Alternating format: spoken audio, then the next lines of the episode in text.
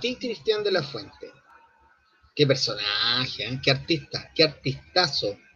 a ti, Cristian de la Fuente, un abrazo, un saludo importante desde esta humilde comuna de la capital pobre. Eh, la verdad es que me siento un privilegiado. Me siento un privilegiado porque en realidad la gente es básicamente pobre porque tiene ganas de serlo. Es básicamente pobre porque em, no se esfuerza lo suficiente. Eh, no como tú, no como tú que en realidad eh, te has sacado la mugre para estar donde estás. Te quiero pedir perdón incluso por no comprenderte en tu esfuerzo. Y, quiero decirte que la inmensa mayoría de la sociedad chilena, aquella que tiene que pagar lo indecible para poder sanarse, aquella que se tiene que levantar a las 5 de la mañana para poder llegar a su pega después de dos horas brutales de viaje, aquellas personas que tienen que mm, trabajar horas y horas y extras para poder tener un sueldo decente, para poder quizás llegar a cotizar algo que le genere 200 o 300 lucas mensuales cuando jubilen, esa gente te tiene que pedir perdón, Cristian de la Fuente, a ti y a tu carrera, a tu pomposa carrera. Eh, quiero pedirte disculpas también porque no hemos sabido reconocer eh, tu esfuerzo, tu esfuerzo en un colegio humilde como el Grange, en tu realidad, digamos, de 800 a un millón de pesos de mensualidad, eh, porque eso sí que es importante, invertir en la educación, ¿cierto? Para que gente como tú efectivamente tenga la posibilidad de educarse como corresponde, para que eventualmente nos dirija, eventualmente decida por nosotros. Te quiero pedir disculpas igual porque no me he entendido lo laborioso de tu ser. Eh, todo eso es falso, obviamente, porque usted me conoce, ya ha visto algunos capítulos y sabrá que en realidad no hay nada más desastroso que los comentarios de Cristian de la Fuente. Que convengamos que dentro de la plana actoral de este país está detrás de la fila, digamos. Está la fila, termina y detrás viene él. Pero lo cierto es que todos esos comentarios de Cristian de la Fuente, que ha sido muy trending topic este último tiempo, eh, responden también a sus propios temores y a sus propios miedos, porque él habla y dice, sí, mi mamá era la amante de mi papá. Y ahí, precisamente ahí, es donde se junta esta situación. Lo que él está vociferando a los cuatro vientos finalmente son sus propios temores. Es esa sociedad que reconoce a unos por sobre otros.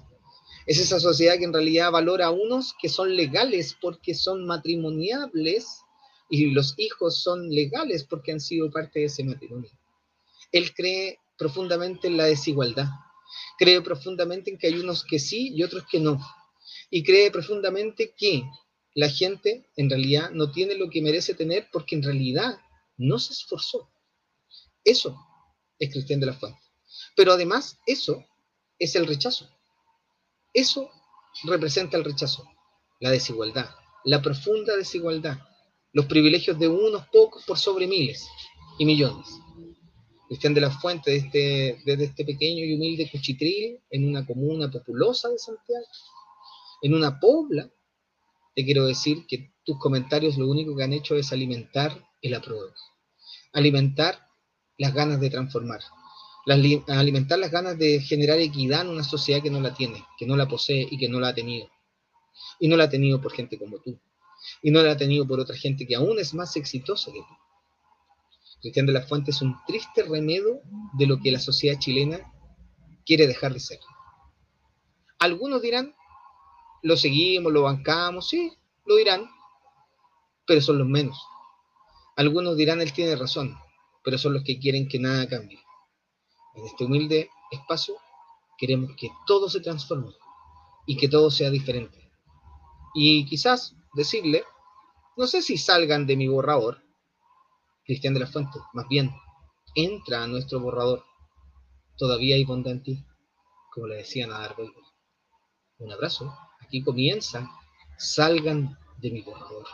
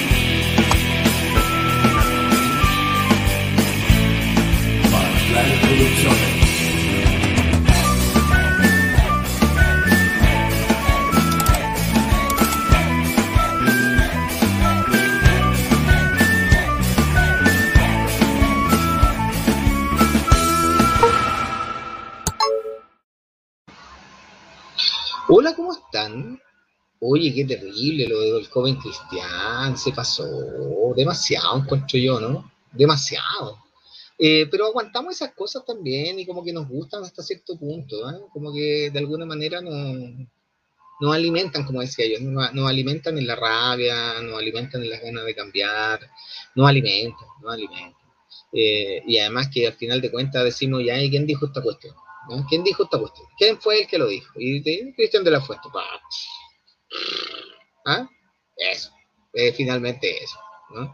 Pero, pero es también el síntoma eh, de quién, em, quién sostiene esto, ¿no? ¿Quién, quién lo plantea, para dónde va, de dónde viene, eh, y el rechazo de eso, el temor, el miedo, el, el, agravio, la violencia, la violencia en cómo se dicen las cosas también, la violencia en cómo no te importa mucho lo que el otro tenga, pueda llegar a pensar, digamos, de lo que, de lo que uno plantea. Entonces, eh, de esta tribuna humilde decimos, aprobemos viejos, aquí las cosas van a cambiar, van a cambiar sí o sí, y de hecho nos da el pie absoluto para poder eh, hablar del tema de hoy hoy día nos vamos a enganchar un poco con, el tema de la educación, pero para eso no estoy solo.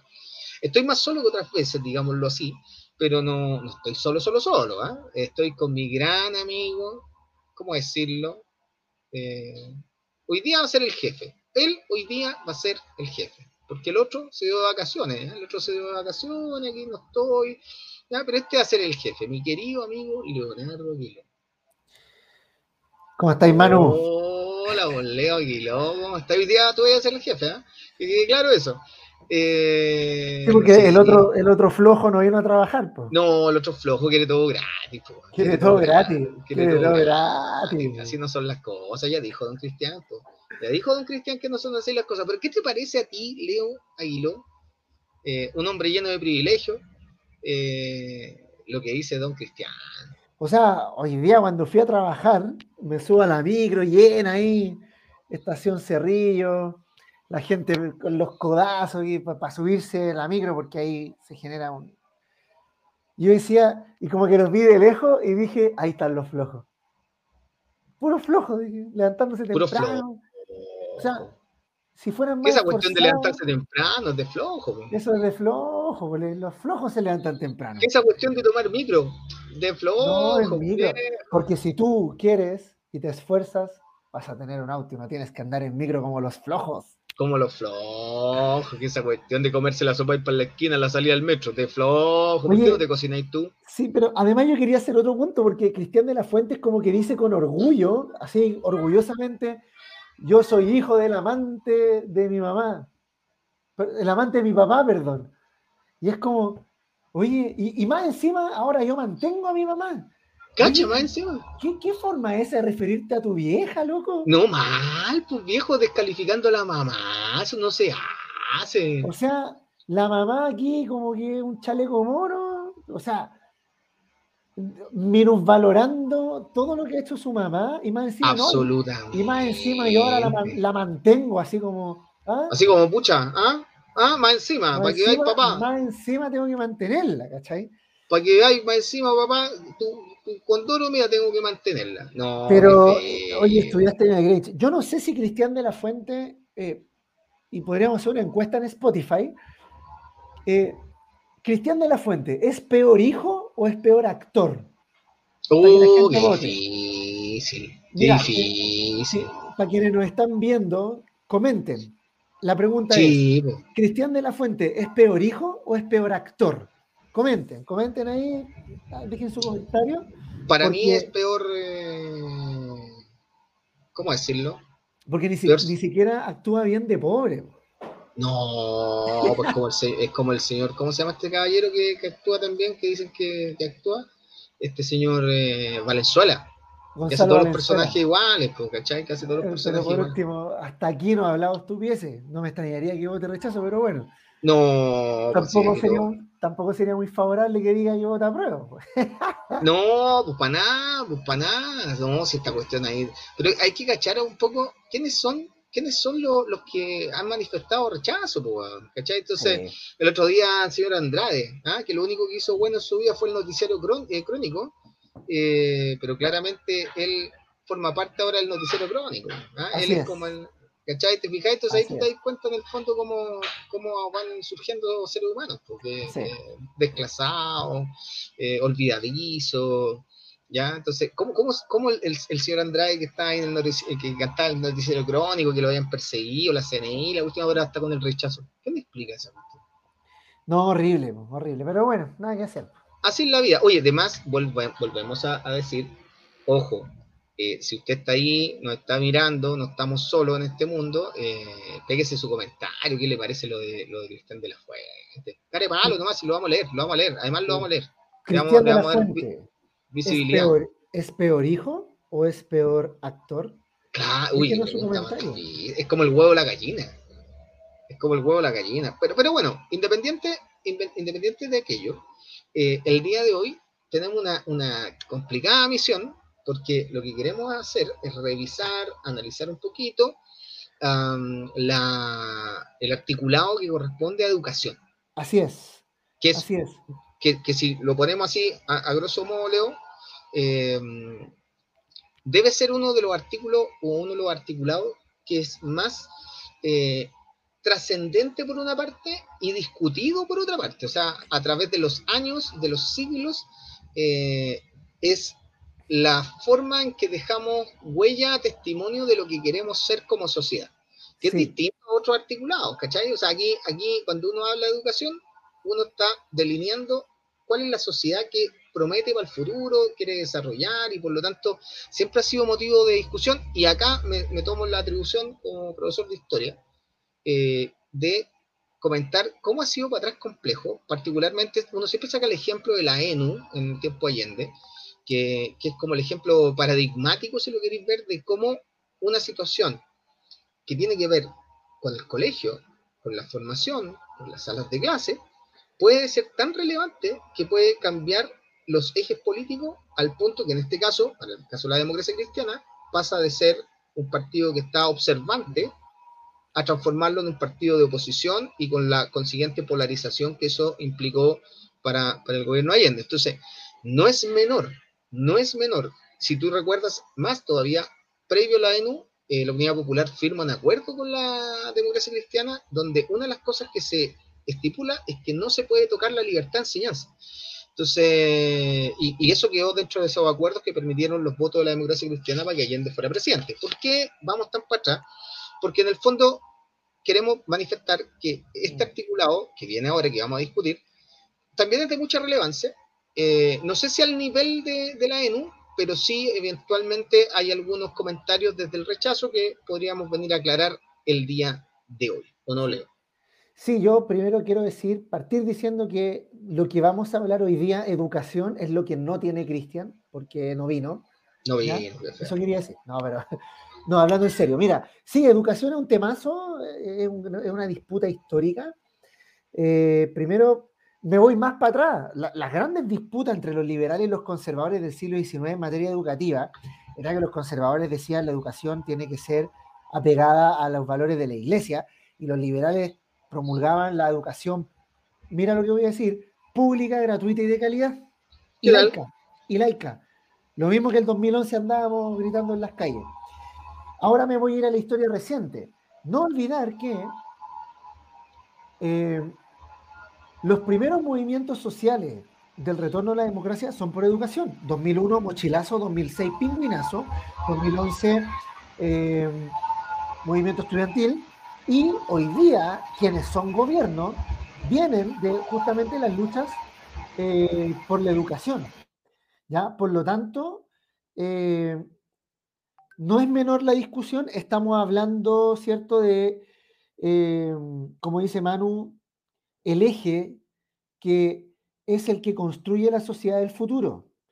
Y las políticas públicas en educación son fundamentales porque es ahí donde se refleja el tipo de sociedad que desde el Estado y desde la sociedad se pretende construir. Por eso es relevante lo que dice la constitución actual, porque desde aquí se ha, eh, eh, digamos, se ha ejecutado, ¿no es cierto?, la política pública educativa, pero además es importante lo que dice el borrador de nueva constitución, y es lo que vamos a analizar hoy día. Sí, pues, oye, para contextualizar un poco, que yo creo que es importante, yo creo que antes de hablar básicamente de lo que viene en este borrador, es fundamental establecer qué es lo que había.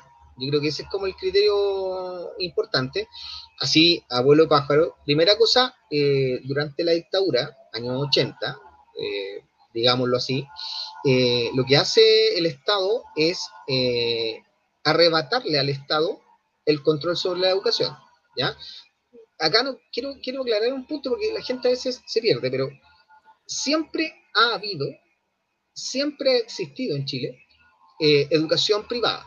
Yo creo que eso es importante dejarlo claro porque eh, con Allende, antes de Allende, radicales, Pinochet, actualidad, la educación privada siempre ha existido, siempre ha estado, siempre, siempre, siempre. Es más, una de las universidades más tradicionales de este país, la Universidad Católica, es una universidad que en sí mismo es una universidad, llamémosle así, privada. Y es una, eh, eh, es que recibe aporte del Estado, es otro tema, pero finalmente la Universidad Católica es una universidad privada, por lo tanto, existiendo la Universidad de Chile, que es una construcción estatal, existía su par, en este caso, desde la mirada más conservadora, la Universidad Católica privada. Y así siempre existió, siempre existió, siempre existió educación privada particular. Ya, por lo tanto, para sacar esos fantasmas de que no, que la educación privada no, no va a ser, no va a ser, no puede ser, etcétera, pues siempre ha habido, con distintos gobiernos, distintos colores, siempre ha estado. Segundo, eh, como te explicaba yo en los 80, eh, la dictadura es un trabajo sistemático por arrebatarle la educación al Estado, arrebatársela y hace un proceso que conocemos muy bien los que trabajamos en educación, que se llama de, municipalización de la, de la, educación, que en el fondo es quitarle el control del Estado sobre la educación y traspasársela, en este caso, a los municipios, situación que pasó también con la salud y con un montón de otros elementos, ¿cierto? En el fondo, desorganizando, eh, desarmando como la estructura más bien pegada al Estado. Y en eso tiene mucha coherencia con la mirada neoliberal, ¿cierto? Que se trata de implantar. Y en los 80 aparece, en esta misma dinámica, ¿cierto? Entendiendo que en los 80 habían problemas de cobertura, ¿cierto? Que no habían tantos colegios, tantos pupitres como eran necesarios, etcétera, etcétera, etcétera. Se amplía la posibilidad de que los prestadores de educación, es decir, quienes ofrecen el servicio de educación, mira la palabra estoy usando, el servicio de educación, eh, sea una eh, entes privados en este caso que reciben aporte del Estado, cosa que nosotros denominamos como colegios particulares subvencionados que hoy día, si uno lo piensa en, grosso modo, hoy día son un porcentaje altísimo, sobre el 50-60% de la matrícula actual de los colegios. O sea, hoy día los niños, sobre un 60%, están eh, vinculados a los colegios particulares subvencionados. ¿ya? Probablemente ustedes que nos están viendo se formaron en colegios particulares subvencionados, muchos de ustedes estudiaron ahí, muchos de los que nos están viendo, nos escucharán, tienen a sus hijos en colegios particulares subvencionados, que son estas entidades prestadores de servicio de educación, que son privados y que reciben aporte del Estado a partir de la subvención. Es decir, el Estado le paga porque el niño esté presente en las salas de clase, ¿cierto? Ese es el formato que básicamente eh, ha venido desarrollándose. Leo. Sí, eh, respecto de la tiranía de Pinochet, quiero agregar dos elementos más que la dictadura, ¿no es cierto?, instala dentro de la educación. El primero es que se instala el concepto de subsidio a la demanda y tiene que ver con el financiamiento de la educación, ¿ya? La educación pasa de tener financiamiento basal, es decir, que todas las escuelas recibían la cantidad de dinero suficiente para poder funcionar, ¿ya? A un sistema en el cual el colegio recibe la cantidad de dinero dependiendo de la matrícula, de la cantidad de niños. Entonces, el colegio recibe cantidad de dinero por niño que tiene matriculado. Por tanto, esto lleva eh, de la mano que las escuelas empiezan a competir por captar al cliente, por captar la matrícula, ¿no es cierto?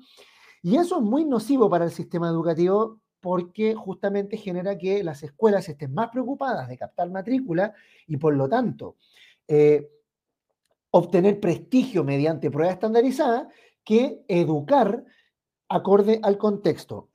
Y el segundo elemento que quería agregar que también ocurre durante la tiranía es la desregulación de la profesión docente las y los profes pasamos a un sistema laboral absolutamente flexible, precario, se nos bajan los sueldos y es ahí donde se genera la famosa deuda histórica, cuando todos los profesores fueron despedidos de su empleador, que era el Ministerio de Educación, al pasar a los municipios, eh, cambian de empleador, son desvinculados y esa deuda que se generó por esas desvinculaciones no se han pagado hasta el día de hoy.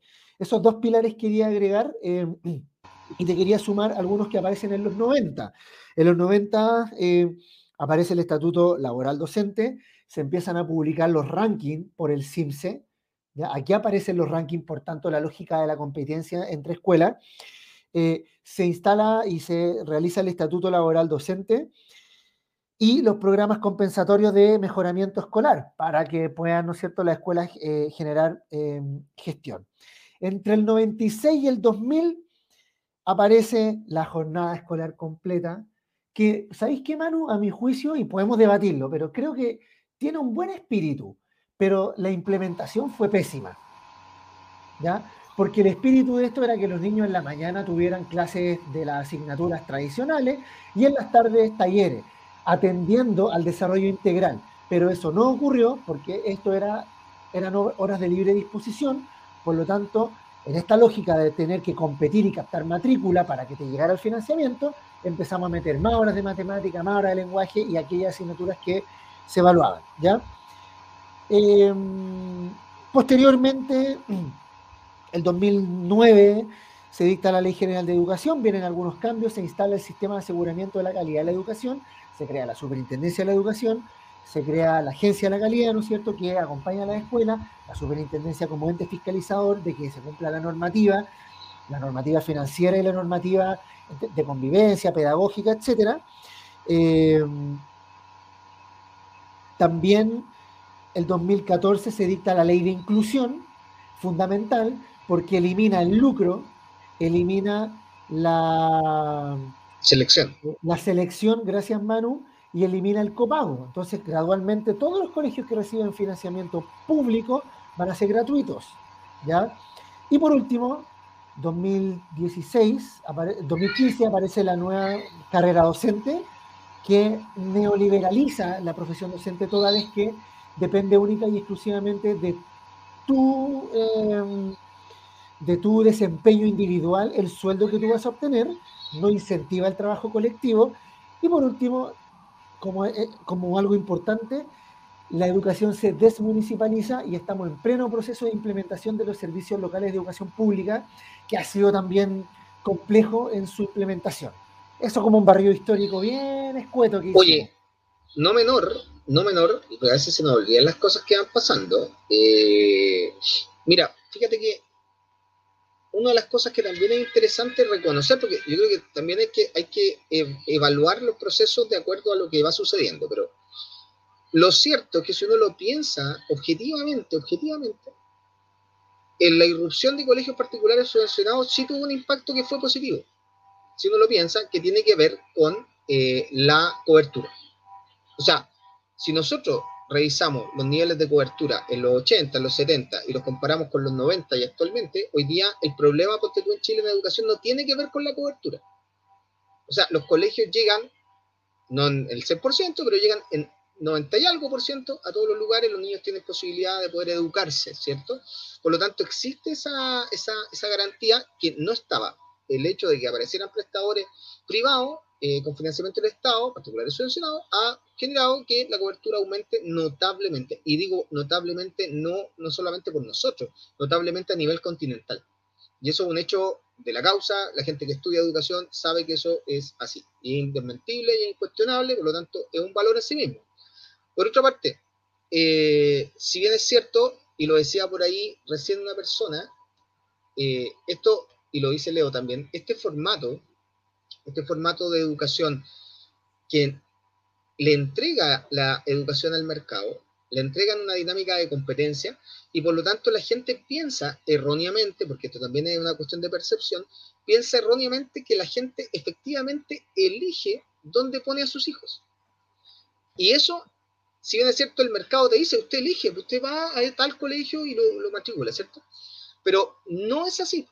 Porque lo que ocurre acá, entre los 90 al 2000, 2009, hasta ahora incluso, em, es que finalmente lo que tú sí establecís cierta segregación en cómo se agrupan los niños en los colegios que corresponden, de acuerdo a las dinámicas contextuales, socioeconómicas, socioculturales, etc. Entonces, no se, no se ha promovido con este formato, no se ha promovido la dinámica como de evitar la segregación, sino que más bien profundizarla por una parte.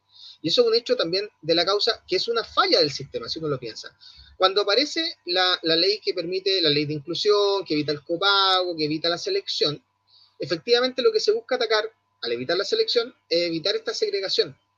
No obstante, eso tampoco sucede, porque a la larga igual se manifiesta en los contextos de cada establecimiento educacional, de acuerdo a las comunas, o sea, igual tenéis segregación, y tenéis no poca segregación, tenéis altos índices de segregación y de repetición, digamos, de, los problemas socioeconómicos, socioculturales que ahí se dan. Entonces, hay que ser justo con algunas cosas, sí, pero hay que ser crítico con un montón de otras. Eh, lo bueno, lo bueno, como decías tú, es que, por ejemplo, el avance de una ley de inclusión ha permitido que determinadas dinámicas culturales sean aceptadas.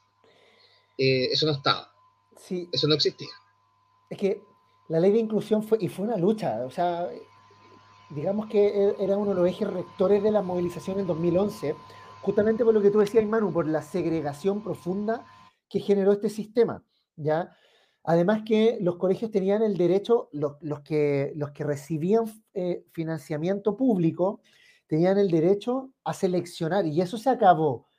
Ya por ahí trataron de caricaturizar lo que era una tómbola, no es una tómbola, es un algoritmo que es distinto. ¿ya?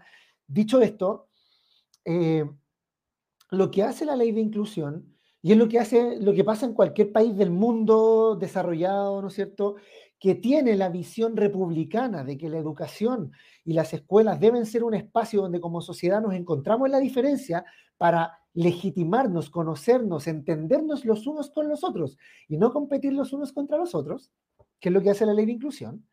Eh, en el fondo lo que hace la ley de inclusión es publificar, es darle sentido público a la escuela particular subvencionada. Y eso es lo relevante. Por ejemplo, cuando se dio toda esta discusión de la ley de inclusión y a veces la gente se olvida, la derecha decía, no, pero miren Holanda, Holanda funciona espectacular y la mayoría de los colegios son particulares subvencionados. ¿Por qué aquí vamos a eliminar los colegios particulares subvencionados? Dos cosas, nadie los quiso eliminar. Y segundo, en Holanda el colegio particular subvencionado tiene una vocación pública. Es una vocación pública por dos cosas. Uno, porque como no selecciona, es un punto de encuentro de las diferencias como sociedad.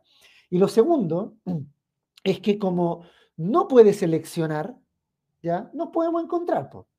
Entonces puede ir cualquier persona aunque no tenga plata y no te seleccionan por tu ranking de nota o por, si tus papás son o no son casados por tal o cual iglesia o si son o no divorciados, ¿ya?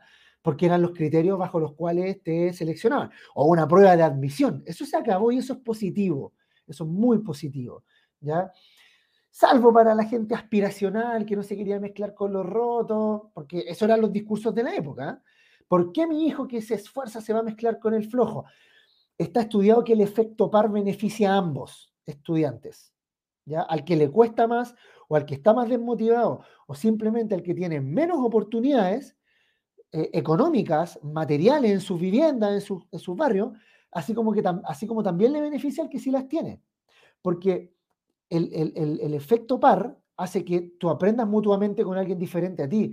Entonces tú no solamente aprendes matemática, aprendes lenguaje, aprendes a convivir sanamente con quien es distinto a ti y lo puedes entender. Y eso es construcción de república. Y eso es lo que busca finalmente la ley de inclusión. Y lo que busca el fortalecer la educación pública. Por eso es fundamental. Y por eso la dictadura intencionalmente la destruyó. Porque ellos no creen en el bien común colectivo. Ellos creen que el Estado tiene que, y, Jaime Guzmán lo planteaba eh, muy bien bajo su lógica. Él estaba preocupado por el bien común porque él decía, yo no quiero que el bien común se entienda como el bien colectivo. Él decía, el bien común tiene que eh, entenderse que el Estado tiene que ayudar a que cada individuo se desarrolle lo más plenamente posible, pero individualmente, no en colectividad. Y en eso Guzmán fue muy prolijo y el sistema educativo responde a eso. Y, por último, y con esto me callo, el sistema educativo es el ejemplo, pero como está planteado en Chile, es el mejor ejemplo de el paradigma de el paradigma neoliberal aplicado a la gestión pública. El paradigma de la nueva gestión pública lo que hace es instalar ciertos principios, por ejemplo, de calidad a el servicio que tú prestas, sea salud, educación, entrega de agua, entrega de vivienda. Y por eso toda la estandarización, toda la burocracia, toda la accountability, entonces el mejor es el que tiene mejores números. Y eso, eh, el paradigma neoliberal lo instala perfectamente en educación. Pero eso ha, tenido consecuencias eh, en los ambientes laborales en educación, en la formación docente, porque el profe se ha transformado en un técnico en educación, pues tiene que planificar buenas clases para obtener buenos resultados. Y ahí viene el concepto de la eficiencia. La eficiencia es un concepto de la economía neoclásica. ¿ya? Y la eficiencia se instaló a todo. Y, ocupamos la palabra eficiencia como de manera súper natural. Tenemos que también deconstruirnos en ese lenguaje economicista que es principalmente de la escuela económica neoclásica. Se aplicó también en educación, que hoy día pensamos que calidad es igual a resultados en pruebas estandarizadas, y eso no es así. El SIM se distorsiona el aprendizaje significativo. De hecho, y bueno, otra cosa que, que por ahí quedó en el tintero no lo comentamos, es que si uno va a la constitución del 80, por ahí Leo la tiene, eh, no se garantiza el derecho a la educación. Es importante dejarlo súper claro eso, ¿no? No se habla en ningún párrafo sobre el derecho a la educación, se habla del acceso, cosa palabra muy utilizada en el, constitucionalismo ochentero eh, pero si hay una cuestión que declara esta, esta constitución del 80 con respecto a la educación y que la deja muy marcada, es la libertad de enseñanza. ¿cierto? El derecho a la libertad de enseñanza. ¿Por qué? Dirán ustedes. Esta es una discusión, insisto, de larga data. Pero la constitución del 80 queda muy específica que en el fondo la libertad de enseñanza permite que cada persona, cada emprendedor, llamémoslo así, eh, puede levantar un proyecto educativo de acuerdo a sus creencias. De acuerdo a sus creencias. Entonces, por lo tanto, eh, si yo soy católico, hago un colegio católico, si yo soy, no sé, pues, soy eh, francés, hago el colegio francés, si yo soy de la comunidad alemana, el colegio alemán, etcétera, etcétera, etcétera. Entonces la libertad de enseñanza es lo que se cautela en la constitución del 80. Así es. Más no el derecho a la educación. Es insólito que esté por encima la libertad de enseñanza ante la posibilidad, inexistente en este caso, que exista derecho a la educación, porque eso no está contemplado, solo la libertad de enseñanza, lo que también es parte de este paradigma súper eh, neoliberal, emprendedor, ¿cierto? etcétera, etcétera, etcétera. Y ojo, la libertad de enseñanza entendía como el derecho a emprender en el negocio de la educación. Cito textual. La libertad de enseñanza incluye el derecho de abrir, organizar y mantener establecimientos educacionales. La libertad de enseñanza no tiene otras limitaciones que la impuesta por la moral, las buenas costumbres, el orden público y la seguridad nacional. ¿Ya? Eso es, la libertad de enseñanza entendida como libertad de emprendimiento. Y eso abrió el mercado educativo. Mira, quiero leer un comentario. Isabel eh, Markovnikov. Impronunciable, impronunciable. La educación particular subvencionada también aporta a la democratización y cobertura de la educación y principalmente laica.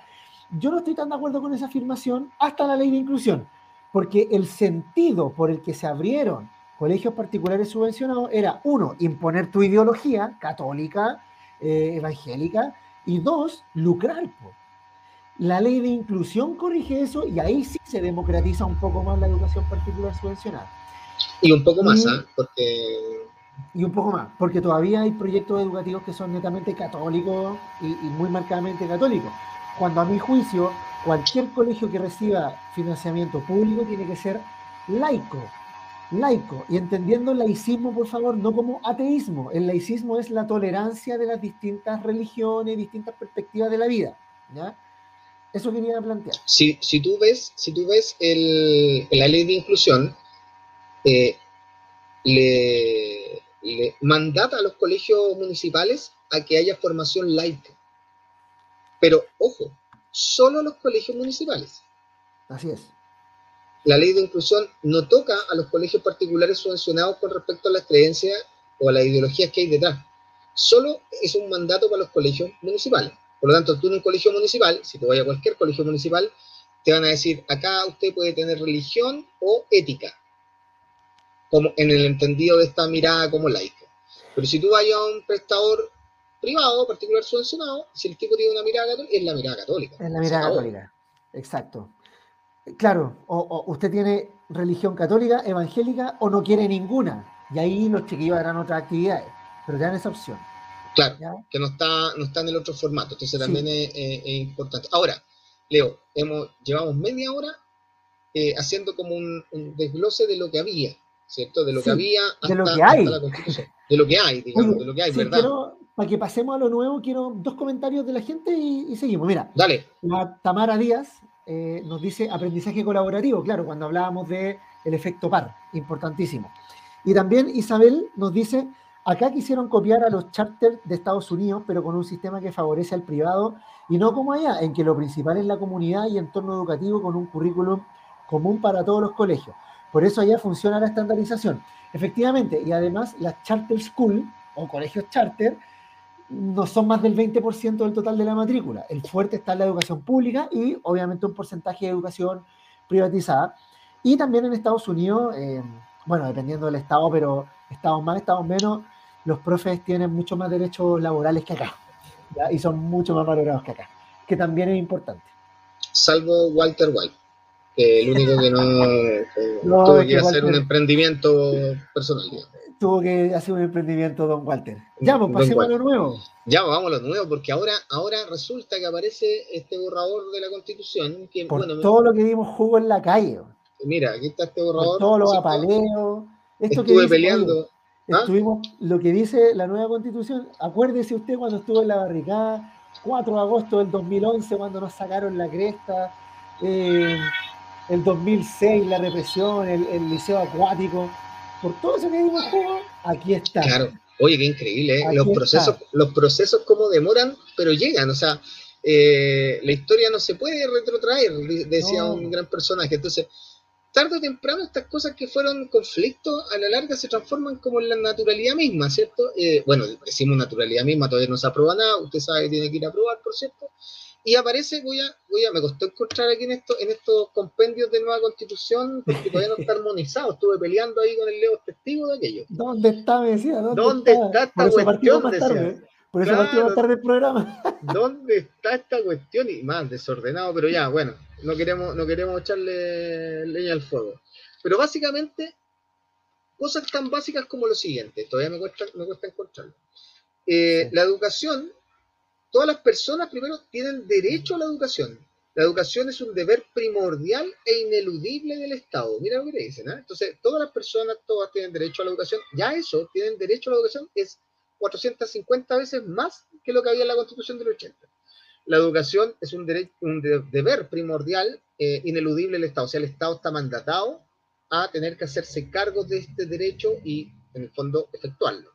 Después dice por ahí, eh, dice, la educación es un proceso de formación y aprendizaje permanente a lo largo de la vida, indispensable para el ejercicio de los demás derechos y para la actividad científica, tecnológica, económica y cultural del país. Sus fines son la construcción del bien común, lo que hablaba Leo hace un rato, esta idea del bien común aparece aquí, la justicia social, el respeto. Fíjate, disculpa que te interrumpa, pero fíjate con lo que, fíjate que bien común viene de la mano con que es distinto. y la gran diferencia. Sí, bien común, justicia social, respeto a los derechos humanos y de la naturaleza, la conciencia ecológica, la convivencia democrática entre los pueblos, la prevención de la violencia y discriminación, así como la adquisición de conocimientos, el pensamiento crítico y el desarrollo integral de las personas considerando sus dimensiones cognitiva, física, social y emocional. Mira, esa última frase cuando dice considerando sus dimensiones cognitivas, físicas, el desarrollo de las personas, ya no desde simplemente el aprendizaje de determinado contenido, sino que efectivamente considerando otros ámbitos de la vida, otros aspectos del desarrollo de las personas, que van mucho más allá, y nosotros que hemos trabajado en colegios sabemos, ¿cierto? Que en un colegio tenéis, aparte del aprendizaje, tenéis que preocuparte por cómo el niño está, cómo se siente, cuál es su contexto, cómo, le afecta físicamente lo que está experimentando, viviendo, se alimenta, no se alimenta, etcétera, etcétera, etcétera. Entonces, acá es un, elemento amplio que apunta a la integralidad. Leo. Sí. Para ser justos, en los colegios eso ya lo hacemos. Nos preocupamos de niños, niñas y niñas. Eso es fundamental. Ya hacemos eso. No, punto comparativo con la constitución actual. La educación tiene por objeto el pleno desarrollo de la persona en las distintas etapas de su vida sería todo. Y después habla del derecho preferente de los padres, que el Estado tiene que promover la educación parvularia, eh, que la educación básica y media son obligatorias, ¿ya? pero el, el, pleno desarrollo de la persona, el individualismo de nuevo. En cambio acá, bien común viene asociado con justicia social, derechos humanos, democracia, bla, bla, bla, bla, bla. Me falta aquí solo un concepto para, para ser un poquito más crítico, el de interculturalidad crítica.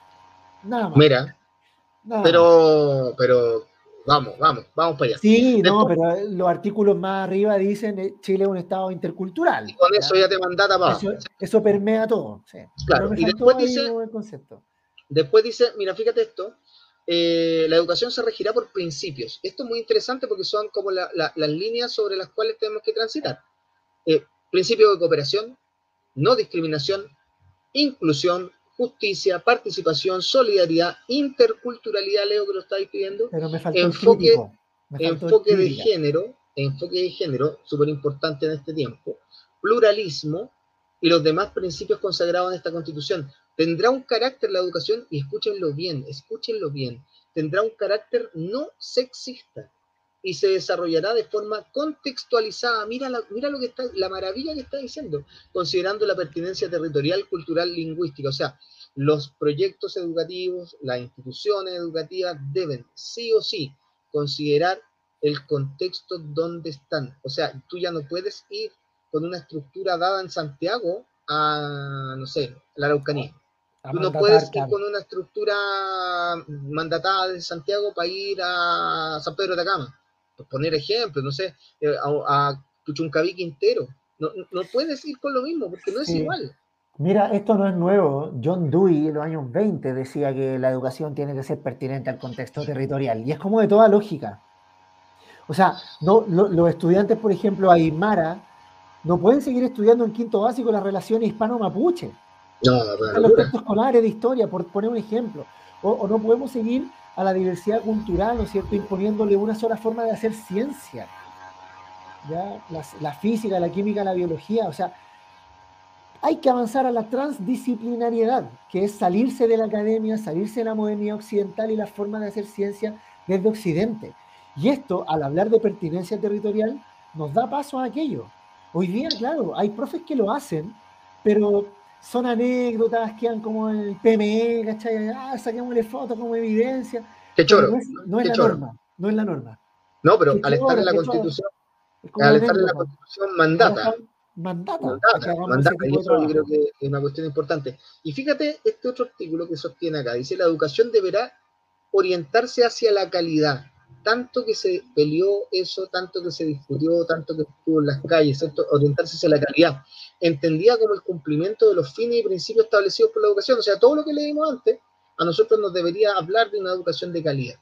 Por lo tanto, si el, horizonte es la calidad, bueno, tiene que ser no sexista, tiene que ser eh, con pluralismo, con enfoque de género, con solidaria, democrática, relacionada con los derechos humanos, tiene que considerar esos elementos. Em, y eh, después dice, vamos a saltar algunos que son más técnicos, pero eh, mira, la educación será de acceso universal en todos sus niveles, mira qué maravilla, en todos sus niveles y obligatoria desde el nivel básico hasta la educación media. Ya sabíamos de la obligatoriedad, pero, pero universal, universal para todos.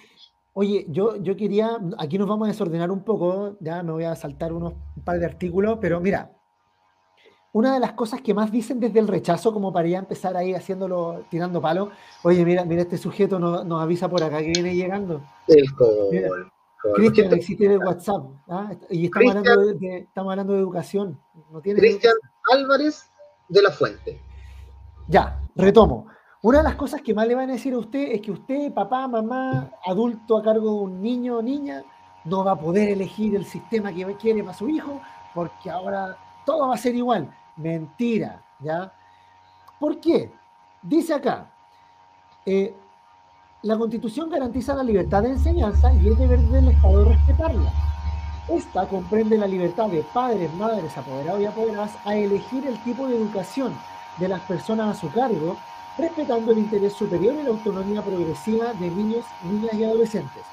Y un poco más arriba dice, la Constitución reconoce el derecho de las y los integrantes de cada comunidad educativa a participar en las definiciones del proyecto educativo.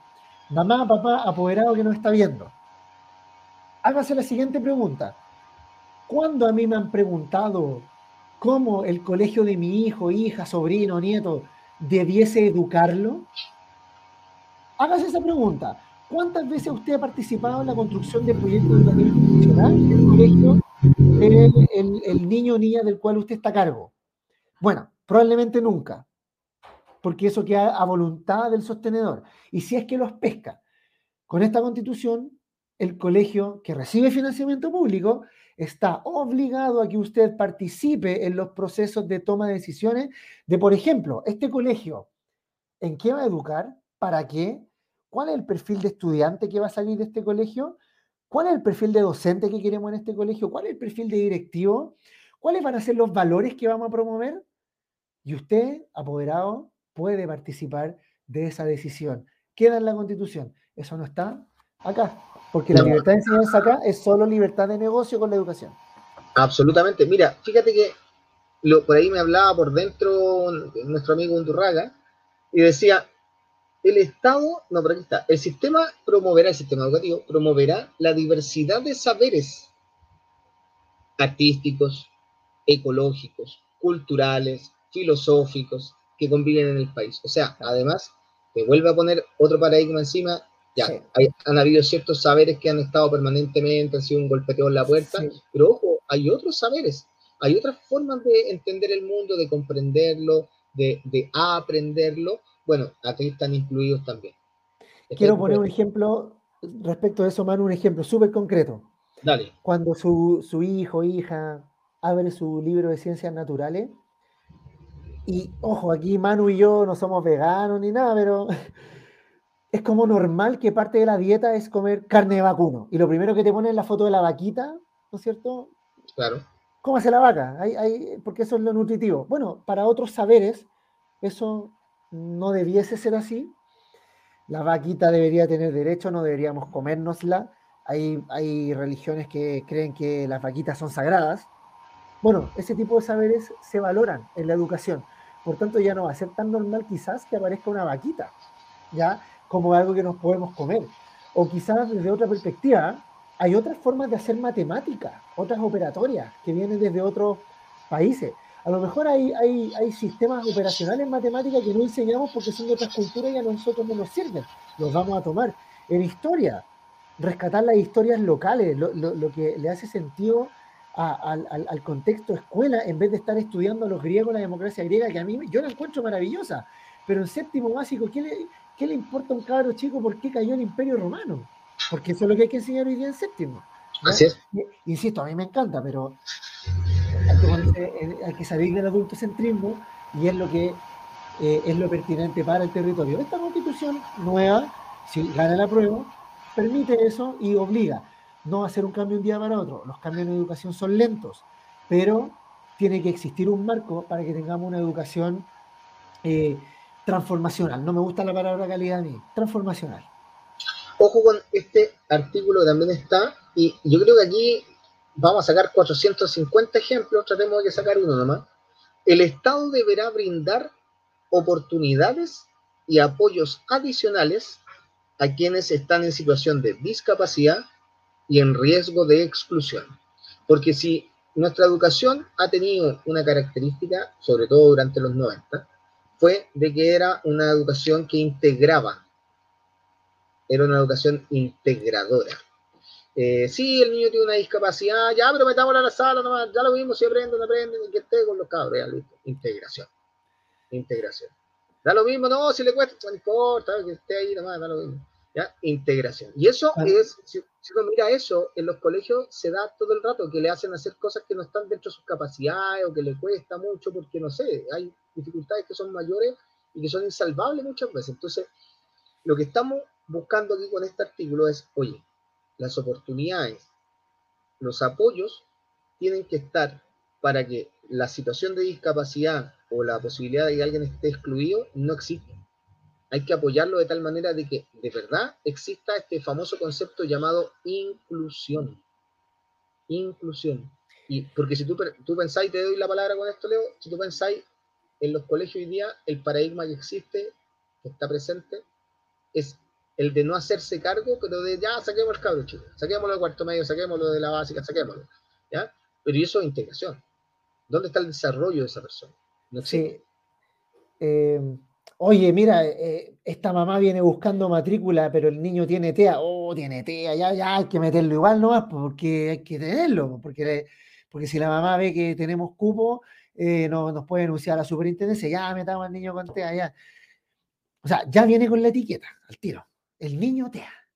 ¿Está Eh, que está bien, hay que atenderlo en sus necesidades y si hay capacidades diferentes, pero oye, estar etiquetándolo, eso, por eso la, integración es una inclusión excluyente, porque te tengo dentro de la escuela, pero dentro de la escuela igual te tengo excluido.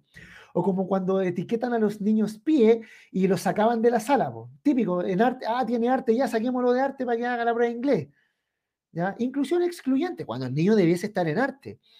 O prácticas como, lo viví, lo vi, que iba la, alguien, un funcionario del colegio y le daba la pastilla delante de todo el curso. Entonces, cuando el niño se portaba mal, los compañeros me decían, oiga, tío, ya, vos mándelo a tomarse la pastilla. ¿Ya? Y lo otro, los riesgos de deserción. O sea, en los 90, claro, un chiquillo tenía que trabajar y nadie se preocupaba porque le estaban vulnerando el derecho a la educación. Hoy día los colegios están obligados a que, no, el niño no tiene que estar trabajando. ¿Ya? Oye, por ahí Isabel nos hablaba de la educación sexual. Oye, sí. La importancia de la educación sexual integral fundamental. O sea, eh, veíamos en, marzo las funas que hubo en Providencia justamente por falta de educación sexual integral. Tiene que ver también con que la sexualidad eh, se pueda disfrutar con responsabilidad y tiene que ver con la aceptación y legitimación de todas las diversidades sexuales. O sea, eh, ya basta de las etiquetas, de, esas etiquetas que la verdad no quiero repetir, pero tenemos que aprender y, educar en respetarnos nuestras diferencias, eh, la libertad del cuerpo, eh, decidir sobre el propio cuerpo, pero fundamentalmente el autocuidado y el cuidado de otros y otras. Ojo, Leo. Fundamental ahí.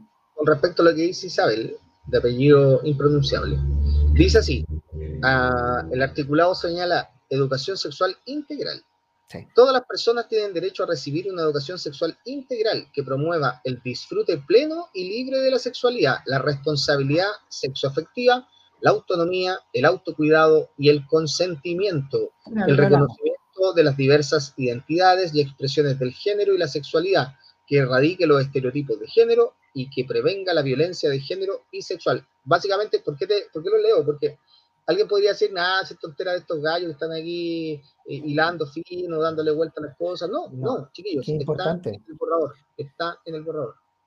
Mira, te voy a poner un ejemplo propio de una práctica sexista que yo cometía cuando no era consciente. Me voy a autofunar. A ver, dale. Yo me acuerdo que en un colegio yo los viernes me quedaba a jugar la pelota con los niños. Preparen sus cámaras, ¿eh? ¿Ya? Y, y no, yo les decía, ya niños, quién va a jugar el, quién se anota para el partido, y, claro, niños.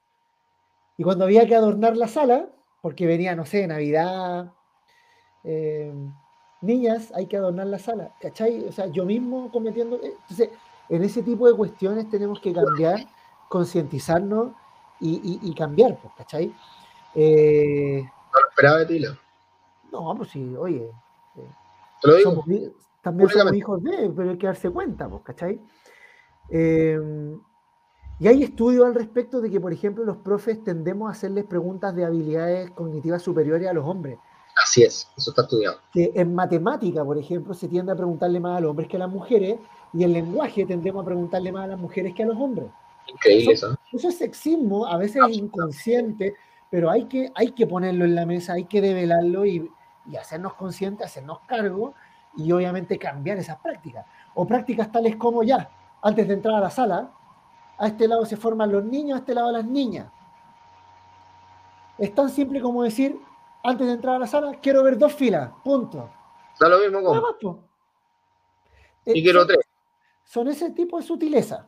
¿Cachai? Claro. La educación no sexista. Gracias Isabel también por acordarnos del punto y ahí sí pudimos dar ejemplos propios y, y Oye, y acá lo que decía ya hace un rato, pero también para decirlo con rango constitucional, en este borrador, eh, tanto, que, tanto que te meten miedo, aunque la libertad de enseñanza y todas esas cosas, Dice la Constitución garantiza la libertad de enseñanza y es deber del Estado respetarlo.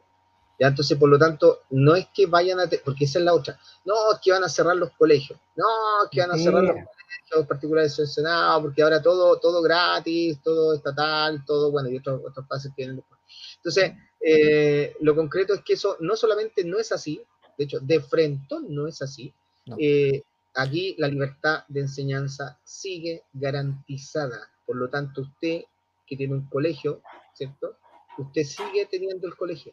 Lo único que cambia es que el Estado seguramente lo va a fiscalizar más. Lo único que cambia es que el Estado va a estar por sobre usted tratando de organizar y ver que los recursos sean utilizados de buena manera. Lo único que va a pasar seguramente es que va a tener que rendir cuentas con mayor frecuencia y lo más seguro es que tenga eh, mayor eh, nivel de eh, vínculo con el Estado. Pero no más que eso, usted seguirá teniendo su colegio, su proyecto, nadie está diciendo que los colegios que eran católicos ya no pueden ser católicos, nada de eso, absolutamente nada de eso está escrito. Por lo tanto, para que también lo, señalen con fuerza cuando por ahí las conversaciones se dé, está garantizado. No es que nada cambie, es que muchas cosas cambian, pero sobre la base de lo que ya está. Claro, hay, muchas cosas que ya se hacen en realidad que se ponen en la Constitución. Por ejemplo, la educación no sexista. En muchos colegios hay planes de educación no sexista, ¿cachai? Pero ahora va a tener rango constitucional, porque eso ya lo hacemos en muchos colegios. Em, prácticas de inclusivas, por ejemplo. ¿ya? que hayan colegios que busquen por todos lados, por ejemplo, alguien que le enseñe a la educadora el creole para poder educar a los niños haitianos. eso ya se hace, eso ya se hace. En Mapudungun lo mismo.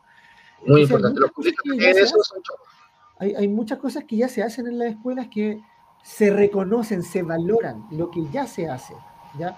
Yo, me, yo me quería ir a uno que es importante, que a lo mejor es más fome, pero tiene implicancias súper importantes. Y es la siguiente, mira, eh, déjame buscarla en este. Oye, es que está medio desordenado, pero ahora viene un texto más armonizado que va a ordenar toda esta cuestión, ¿ya? Acá está. El Estado deberá financiar este sistema de forma permanente, directa, pertinente y suficiente a través de aportes basales, a fin de cumplir plena equitativamente y equitativamente, perdón, con los fines y principios de la educación. ¿Qué significa esto? Que el Estado, lo voy a plantear de otra manera. Señalé en un momento que en la dictadura se instaló el subsidio a la demanda. Te paso la plata por la cantidad de estudiantes que tú tienes matriculado y depende de eso la plata que te va a llegar. Con ese artículo, perdón, con ese inciso que acabo de leer, ahora las escuelas tienen financiamiento basal. ¿Qué quiere decir esto? Independiente de la matrícula que tenga, el colegio tiene que tener los recursos para funcionar. ¿ya? Por tanto, ¿con qué termina esto? con todo el estrés que significa el no tener matrícula y que tengáis que despedir gente, reducir la cantidad de horas lectivas. Eh, y, lo más importante, se acaba esto de que compiten las escuelas por la matrícula. eso es fundamental para quienes nos están viendo. Se acaba con la lógica de la competencia entre escuelas.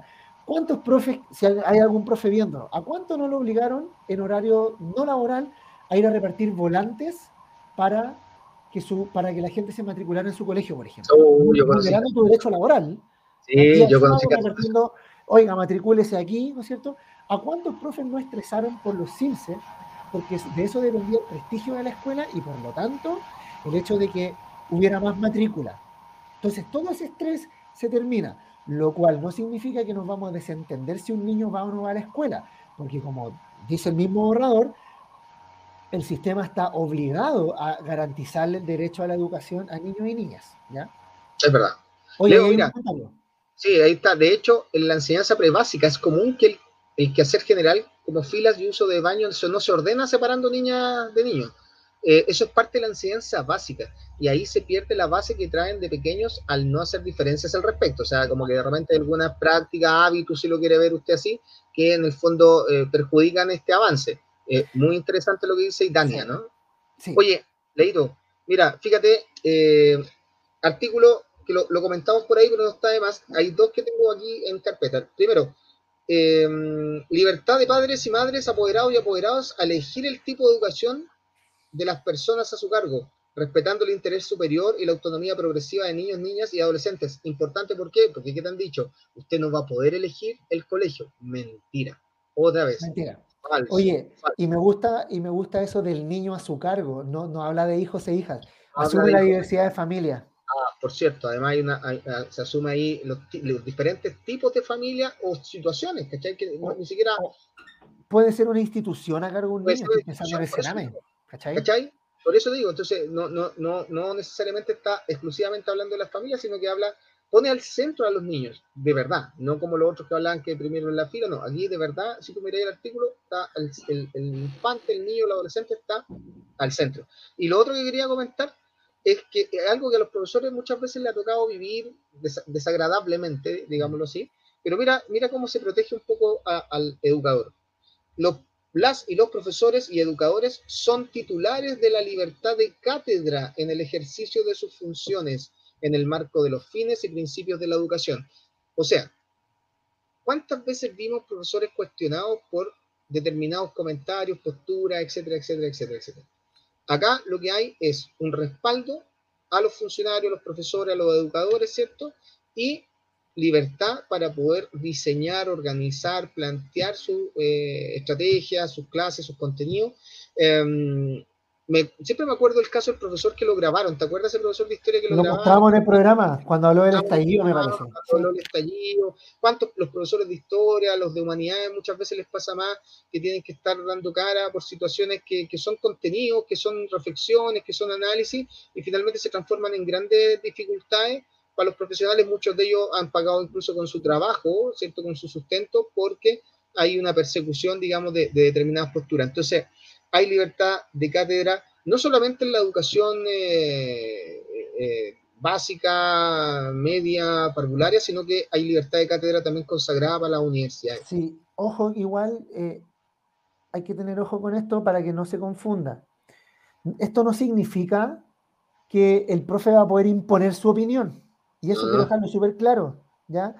¿El profe puede tener opinión? Sí, de hecho cuando un estudiante nos pregunta nuestra opinión, creo que tenemos que darla, porque también nosotros modelamos el que hay que tener opinión y las formas en que hay que dar una opinión, que tiene que ser de manera respetuosa, eh, con cierto lenguaje, ¿no es cierto? De que si yo tengo una opinión, yo enseño a argumentar también, de que si yo tengo una tesis, tengo que ponerle un argumento y tengo que ponerle un respaldo. No sé si estuve bien en el orden, ahí si hay alguien de lenguaje me... me Entonces, uno, uno como profe modela eso también. Dicho esto, eh, la libertad de cátedra es que yo puedo poner un tema a debatir. Y yo no tengo que evaluar a un niño si me gusta o no me gusta su opinión. Lo importante es que el estudiante sepa argumentar. Y eso es lo que nos importa a los profes y las profes. Obviamente, una argumentación que no pase a llevar los principios que yo creo que la mayoría compartimos, que son los derechos humanos, la libertad eh, de, de, ¿cómo se llama?, de, de la otra, no pasar a llevar las libertades de la otra persona en definitiva. O sea, opiniones homofóbicas no son aceptables, opiniones racistas no son aceptables, ¿ya? Porque son opiniones que sean dentro de los principios, Leo. Entonces, no podrían ser. Claro, o sea, yo puedo debatir con un estudiante, por ejemplo, si el, el, el no sé, el fascismo produjo ¿no? un desarrollo y, e impulsó la economía en Italia, y si fue positivo o no. Podemos debatirlo. Lo que no podemos debatir, por ejemplo, sobre el fascismo e incluso sobre el comunismo por cómo se practicó es la persecución de la persona por pensar distinto y, y, decir que eso esté bien. Claro, no puede haber negacionismo, básicamente. Aquí es cuando Cristian me, me, apaga el internet, ¿ya? Eso. No puede haber negacionismo, Leo. O sea, bajo esta consigna, esta premisa, no, está, no es posible que en los colegios de Chile exista negacionismo como ha existido a lo largo de los últimos 40 años. y para ningún lado, ojo. ningún lado. No, para ningún lado. Aclaremos las cosas como son. Oye, y con este me gustaría como ir amarrando. Dice, las y los trabajadores de educación parvularia, básica y media, eh, que se desempeñan en establecimientos que reciban recursos del Estado, ojo aquí, gozarán de los mismos derechos que la ley contemple para su respectiva función. O sea, ahí hay un, ejercicio equitativo tremendo, porque nosotros sabemos, por ejemplo, que en términos de sueldo, remuneraciones, Eso.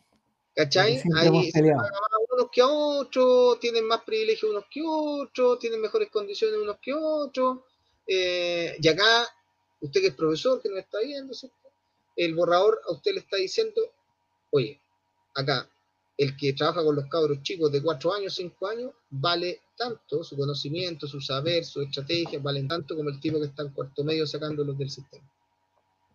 Deben ganar lo mismo, deben tener, los mismos beneficios, las mismas prestaciones. Sí, y, es de todo sentido, digamos. Sí. Manu, eh, para ir cerrando, ¿qué, qué, no está y te gustaría que hubiera estado o de lo que está, qué le haces su crítica? Eh, me, cuesta pero... me, cuesta, me cuesta hacerle crítica al Leo básicamente porque eh, pienso que esta cuestión, esta decisión del 4 de septiembre, es una decisión que tiene, donde usted tiene dos caminos, dos artículos sobre educación versus, te leímos, te leímos cuánto, 10 artículos, 15 artículos te leímos, dos artículos versus, no sé, 20, 30, no sé cuánto harán, y, y donde de alguna manera hay un crecimiento sustancial, hay un crecimiento sustancial, podría, podría haber eh, elementos que todavía no se logren incorporar del todo, eh, pero si uno mira así como en, en, grueso, eh, hay una, una, amplitud para el tema educativo, hay un, modelamiento de una sociedad mucho más democrática, mucho más participativa, mucho más dialogante, mucho más inclusiva, y, tampoco queda encerrado en, la institución, en el colegio, en el dueño, sino que también es amplitud para las personas que forman parte de la comunidad. Se habla mucho de las comunidades, pero en realidad se habla mucho de algo que en realidad no existe tanto, no existen tanto las comunidades. Entonces, eh, acá propende un poco a, eso. A fortalecer la base eh, sociocultural, eh, socioeconómica de los barrios, eh, está apuntando un poco en esa dirección, hacerse cargo de los contextos, eh, entenderlos, sumarlos como parte y factor de, los procesos educativos y, creo que en perspectiva la decisión, si, la constitución se tratara solamente de esta temática, la decisión es súper sencilla, se aprueba, ah. ¿cierto? Eh, tristemente no se trata solo de eso, pero esto pasa en educación, pasa en salud, pasa en vivienda, pasa en, seguridad social, pasa en, ¿cómo se llama?, democracia, participación, pasa en nacionalidad, ciudadanía, pasa, donde, donde tú abras el borrador, es 400 veces mejor de lo que había. Entonces, no, medio ambiente, ¿cachai? Sí, eh, o sea, a mí no me tienen que convencer que vote a prueba pero lo cual no significa que no podamos ser críticos. Yo mencioné una, me, faltó el concepto de la interculturalidad crítica. Porque, ¿Y por qué? Porque cuando tú pones solo interculturalidad, se puede eh, tergiversar el concepto, ¿ya? Porque hoy día estamos en un momento intercultural e, entre los multiculturales como también lo que hablamos delante. Te tengo dentro de la escuela, pero no te legitimo, no te considero. Entonces pasa mucho que tendemos a folclorizar al que es distinto culturalmente a nosotros pueblo originario, eh, inmigrante, hijo de los niños inmigrantes, ¿no es cierto? Entonces, eh, la interculturalidad crítica también nos lleva a que podamos eh, hacer los currículum de manera distinta. Y eso es fundamental. Porque claro, nosotros dimos puro ejemplo desde nuestra cultura chilena de cómo visualizamos el currículum, pero también tienen que estar las voces de las diversidades culturales. ¿ya? En el ejemplo de la vaquita hay un ejemplo, ¿ya? de que no, pues las vacas no hay que comérselas. Y el libro, y quizá el texto de ciencia natural no tiene que naturalizar esa cuestión. Entonces, o, lo mismo, em, en el fondo lo que no quiero ver es que se folclorice o que nos veamos obligados a esto y por lo tanto caigamos en la folclorización. No, esto tiene que ver con un diálogo horizontal con todas las diversidades. Y lo otro que eché de menos y podemos debatirlo también, es muy debatible, la obligatoriedad de la educación parvularia. Porque se sabe, se sabe que neurológicamente es cuando los niños y niñas más necesitan estimulación y qué mejor que los jardines infantiles, sobre todo en los sectores más vulnerados, en los territorios de las ciudades, los barrios más vulnerados del país. O sea, eh, papás, mamás que muchas veces tienen que trabajar y tienen al niño o la niña todo el rato con el celular para que y, es legítimo, y no estoy diciendo que sean malos padres, no, es la que hay nomás. Entonces, es mejor que esté en el jardín, aunque sea un par de horas, por último, recibiendo un estímulo distinto. Y lo más importante socializando, que construyamos república desde la sala cuna. Eso es lo único, nada más. El resto lo suscribo y ya, pero esto es más mío. Eh, la palabra calidad saquémosla. Me carga esa palabra. Pero está amarrada, está amarrada a principios. Yo creo que, yo creo que si no lee la cuestión está amarrada a algunos principios que son de todo sentido lógico y si le vamos a llamar calidad al desarrollo de esos principios, Sí, bienvenido. yo, lo entiendo, también tiene, está puesta ahí estratégicamente para que la gente más o menos lo entienda. Sí, sí, es como una cuestión semántica, básicamente. Sí. Oye, eh, sería, oye, se nos fue rapidito, parece que funciona mejor sin Cristian Álvarez. Sí, Cristian, eh, oye, la constitución eh, se puede expropiar o no, para que expropiamos el stream ya. expropiamos todo, gratis, todo Tenemos las claves tengo las claves. Sin Cristian. Oye, agradecer a la gente que participó el día de hoy. Eh, harto comentario. Harto comentario, sí, buena. Ah, se nota que, que estuvieron interesados en el, en el asunto que. Eh, pero nadie nos contestó la pregunta fundamental que teníamos el día de hoy, si es que Cristian de la Fuente era peor hijo o peor actor. Yo se las dejo ahí a ver si en este minuto, mientras vamos cerrando, la gente se anima ¿Qué es Cristian de la Fuente? ¿Peor hijo? Basta con que usted diga peor hijo o peor actor. Ya hacemos un conteo rapidito eh, sobre, sobre este muchacho.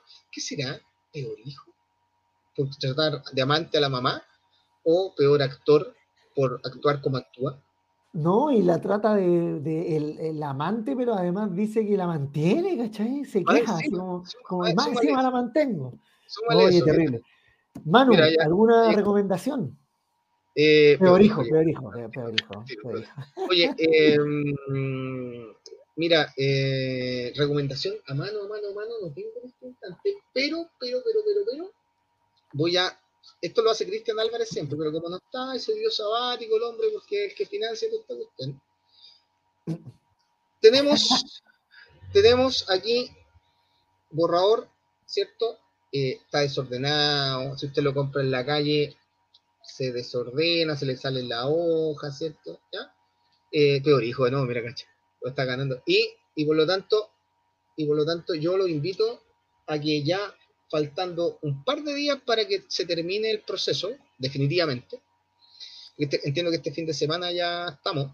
Em, la lea, la comente, haga el ejercicio de, hablarlo en los espacios que usted tenga, eh, sobre todo donde haya gente que usted cache que es más durana, que no quiere, que como que no, le cree, como que no le compra a este ejercicio democrático, eh, que explique estas cosas que estamos conversando y tantas otras que están en el borrador. Está a disposición más que nunca, está en la calle, está en internet, está en los celulares, está a disposición, o sea, yo creo que nunca antes tuvimos tanto acceso a saber cómo iba a ser una constitución como esta. Eh, tanto conocimiento posible, de, tanto, tanta facilidad para poder llegar a los artículos. Creo que, eso no, habíamos tenido esa, esa alternativa. Entonces, peor persona. Peor persona. Peor persona, gran frase, ¿qué gran frase. Entonces, no, no, habíamos tenido, no habíamos tenido esa alternativa, creo que es súper importante dentro de lo posible en reuniones familiares, aunque, aunque terminemos medio agarrados del mundo y todo, eh, es importante transmitir, aclarar. Eh, hay tanta mentira dando vueltas que es fundamental poder eh, como pararla y la única manera de pararla es con lo concreto. Mire, aquí dice esto, dice esto. Sí. pero de actor, mira, pero de actor nada. De actor nada. Oye, mira, yo tengo hoy día dos libritos, ¿ya?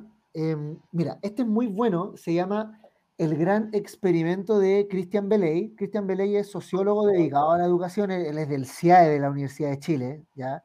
O sea, cualquier cosa. Me tocó leer algo de él, maravilloso. Sí, y acá te explica, eh, te explica, te hace un recorrido por la historia del sistema educacional chileno desde la tiranía hasta la actualidad, ¿ya? No está la ley de inclusión, porque esto este lo escribió por ahí por el 2000, espérame, te digo el tiro. 2015, 2015 esta es la primera edición, entonces no, no sé si habrá otra edición, la verdad, pero llega hasta el 2015, o sea, todavía no se aprobaba la ley de inclusión, está en plena discusión, ¿ya? Pero te hace un barrido completo y te va haciendo análisis comparado con otros países del mundo respecto a las políticas educativas, o sea, por cada, política educativa, por cada política que se instaló se pega su viaje por el mundo, el gran experimento de Christian Beley. Bueno, Cristian Beley el que escribió las escuelas efectivas con Gonzalo Muñoz, donde básicamente dice, mira, en contexto de pobreza sí se puede tener buenos resultados del CIMSE y, y estos colegios hacen esto. Pero después como un poco como que se... Como que él mismo deconstruyó todo este estudio y dijo, oye, igual como que nos equivocamos en este estudio porque validamos el CIMSE. Encuentro bacán el ejercicio que hicieron de decir como, no, sabes que igual estuvo mal, como ya sí, para su momento fue bueno el estudio, se pone en contexto de pobreza, pero hay cuestiones más complejas. Así que no, Cristian Beley, un bacán. Puede estar de cumpleaños. Oye, y privatización de lo público en el sistema escolar, ¿ya? Chile y la Agenda Global de Educación. Este eh, lo dirigen, son varios artículos dirigidos por Carlos Ruiz Schneider, Leonora Reyes y Francisco Herrera. Y estos varios artículos te hablan justamente desde distintas perspectivas cómo eh, la nueva gestión pública, que es el neoliberalismo aplicado en educación, se ve en educación. Por ejemplo, en la formación de los profes, en el financiamiento. Hay otro artículo que te habla de cómo se matricula, eh, de cómo, cómo es la carrera docente. Aquí, aquí sí viene un análisis de la actual carrera docente. Em, viene, viene también esta cuestión de las habilidades para el siglo XXI. ¿Habilidades de qué? ¿Para qué? ¿Quién, ¿De dónde vienen esas habilidades? Banco Mundial, Fondo Monetario Internacional. ¿ya? Porque nos llenamos la, ah, la habilidad del siglo XXI y yo quiero ser un líder del siglo XXI. Ojo, son habilidades que vienen de la modernidad occidental colonialista. Eso dice aquí básicamente y que, esto lo vayamos eh, criticando. Así que ah, habla de la hipervigilancia también. Hay uno que se llama la seducción por la hipervigilancia.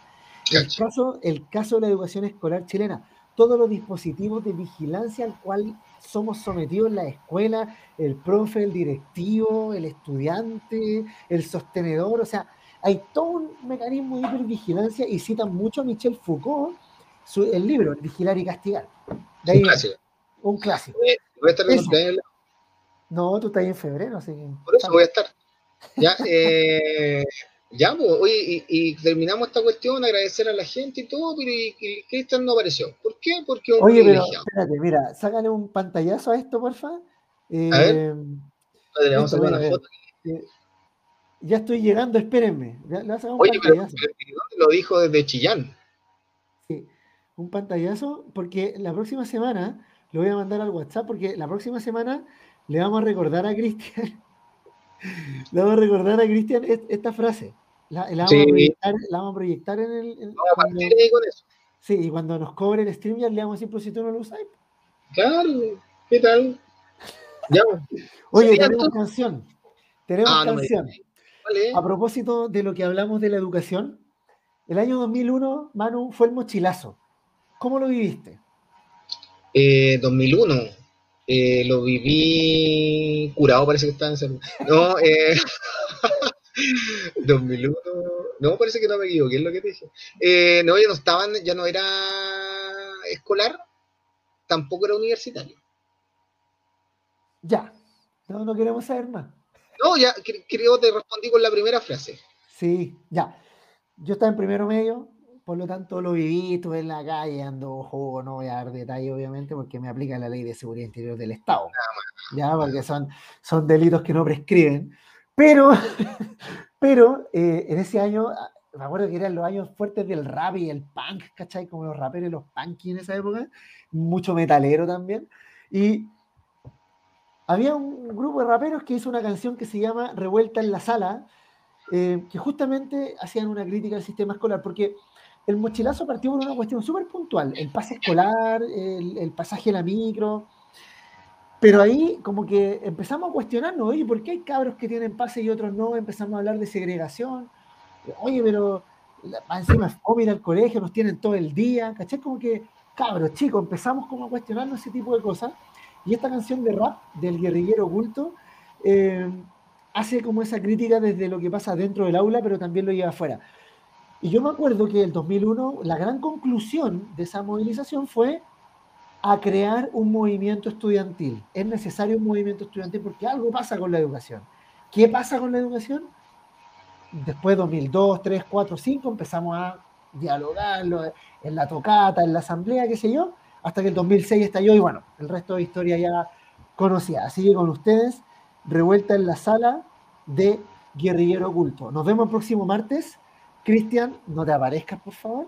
Un abrazo a todos y todas, que tuvimos buen público hoy Así que abrazo y nos vemos. Y mañana está en Spotify esto para que lo divulguen. ¿ya?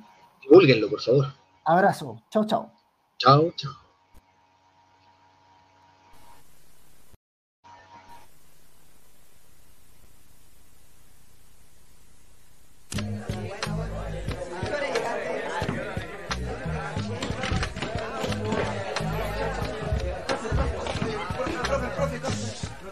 Ya, ya, jóvenes, a ver, vamos a empezar la clase.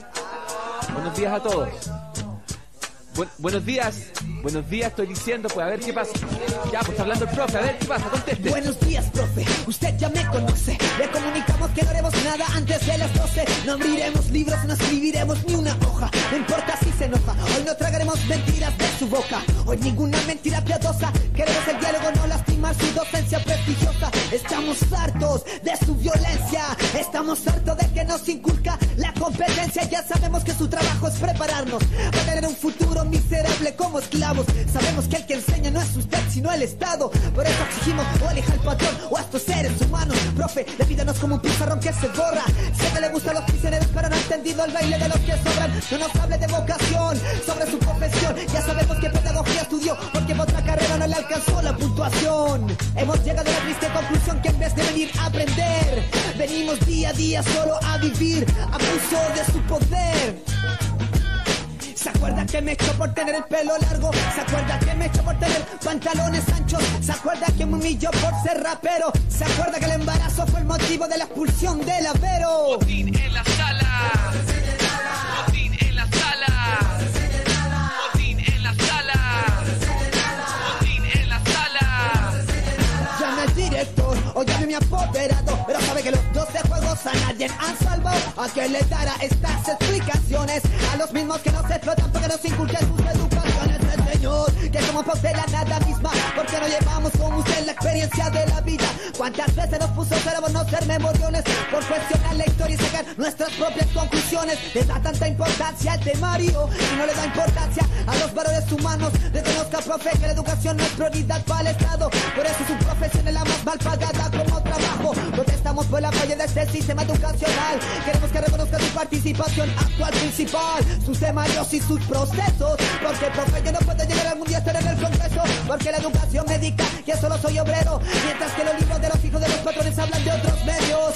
Médico, abogado, arquitecto. Nos llega la educación, luego el trabajo. Esos son sus pretextos. La educación miente a la gente en forma invisible. Nuestros padres nos hacen la vida imposible. Porque creen que eso nos sirve. Pero profe, usted ya sabe, esta es nuestra respuesta. En la sala.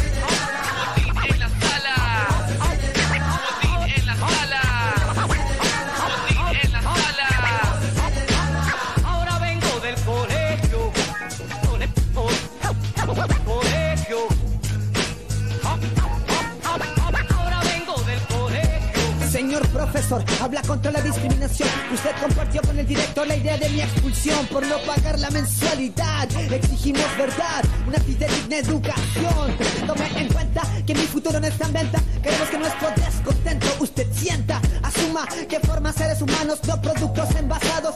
Asuma que son los padres del mañana lo que están en sus manos. O no tiene ganas porque no forja profesionales. No lo hace porque sabe que nuestro siguiente paso no está en las universidades. Pero todo está bien, todo funciona de todos modos. Mientras que los liceos industriales hablan por sí solos. Que solo seremos manos de obra barata. Estudiar contabilidad para que uno lo terminal de secretaria. Crítica al hip nuestras posturas y bases. Pero sepa que esta cultura es más enfrente educativa que sus aburridas clases, clases, clases. Ya, ya, ya, ya, no se me vengan a desordenar aquí. A ver, a ver, y usted, no sea tan patúo, oiga. Señor Cavieres, por favor, tome asiento y aprenda a respetar este establecimiento educacional, donde se viene a aprender y no a jugar ni a conversar como le gusta a usted. Yo no sé lo que le pasa a esta juventud actual que critica todo. Mejor dedíquense a estudiar y a leer.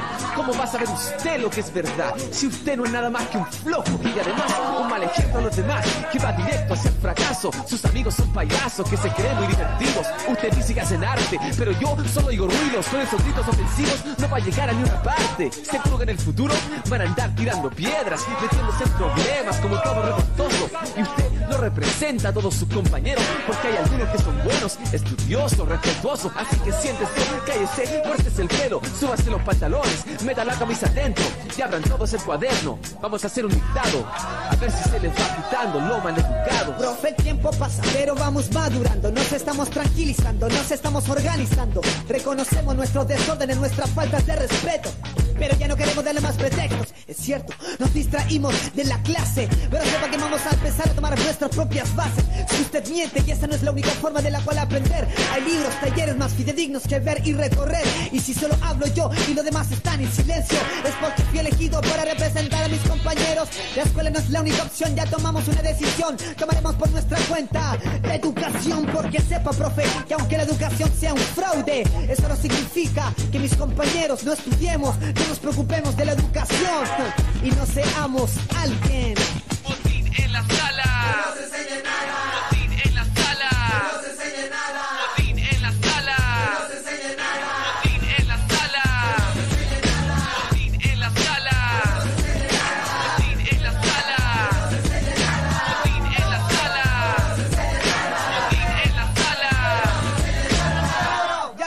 Cabra, vamos a autoeducarnos, vamos para el taller ahora.